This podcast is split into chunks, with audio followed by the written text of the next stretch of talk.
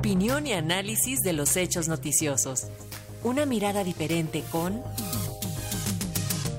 Jorge Meléndez Preciado. Y sobre las repercusiones de la guerra de Rusia en Ucrania, les presentamos el comentario de nuestro compañero Jorge Meléndez.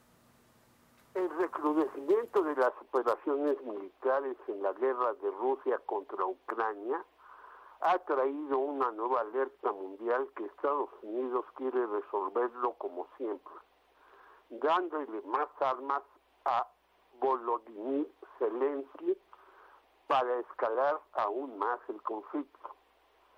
Nada de negociaciones ni de Joe Biden o Vladimir Putin, lo que traerá mayor hambre en el mundo y subirán los precios de los productos alimentarios y energéticos.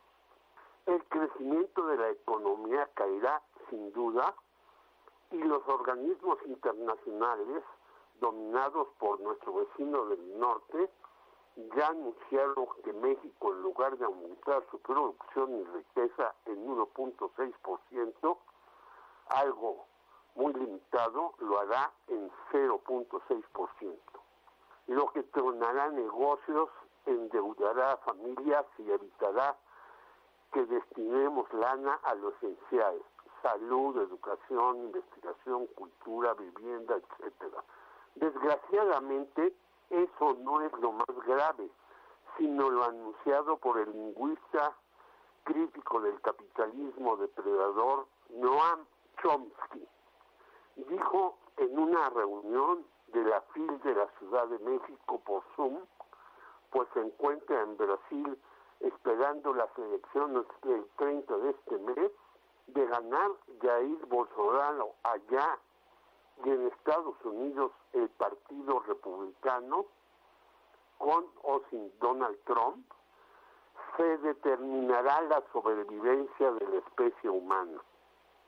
Y pareciera exagerado, es una predicción harto posible, ya que ambos, Bolsonaro, Trump y seguidores, niegan el calentamiento global y aceptan todas las medidas para disminuir las emisiones de carbono que contaminan el mundo.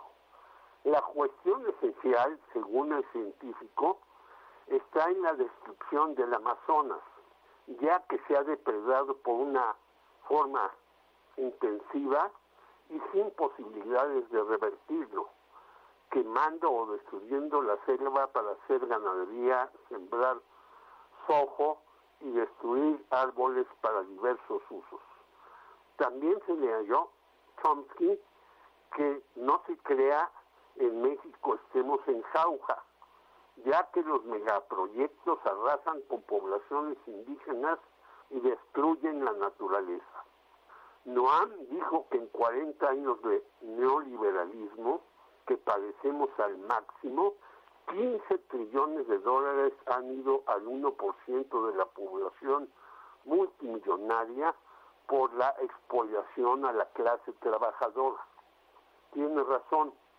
Según el investigador nacido en Colombia y nacionalizado mexicano hace muchos años, Iván Restrepo Fernández en la jornada del 10 de octubre, el Amazonas perdió 4.000 kilómetros cuadrados de vegetación en los primeros seis meses de 2022, 10% más que en 2021. Y cada minuto disminuye su zona arbolada el equivalente a dos canchas de fútbol deporte que ha sido secuestrado por Jair Bolsonaro, quien tiene en su equipo diseñadores a los que jugaron en la selección brasileña. Ahora no hay vegetación, existe Iván, en 1.120 kilómetros cuadrados de ese invaluable lugar, siendo que este pulmón mundial es el 60% del territorio de Brasil. En una reciente entrevista con Heriberto Paredes, que está en Brasil, en Voces Libres, el periodista señala que si bien una reciente encuesta plantea que Lula ganará las elecciones con el 51% de los votos, ya que algunos contendientes en la primera vuelta han dado su apoyo al candidato del Partido de los Trabajadores, la moneda está en el aire por las amenazas militares y de toda índole de los ricos de Brasil. Además, que en lugares de trabajadores y agricultores, grandes núcleos han sido convencidos por los bolsonaristas de que voten por ellos y el símbolo de Jair es una camiseta del juego de la patabola con el fin de señalar que él es nacionalista y no un político corrupto. Gran engaño.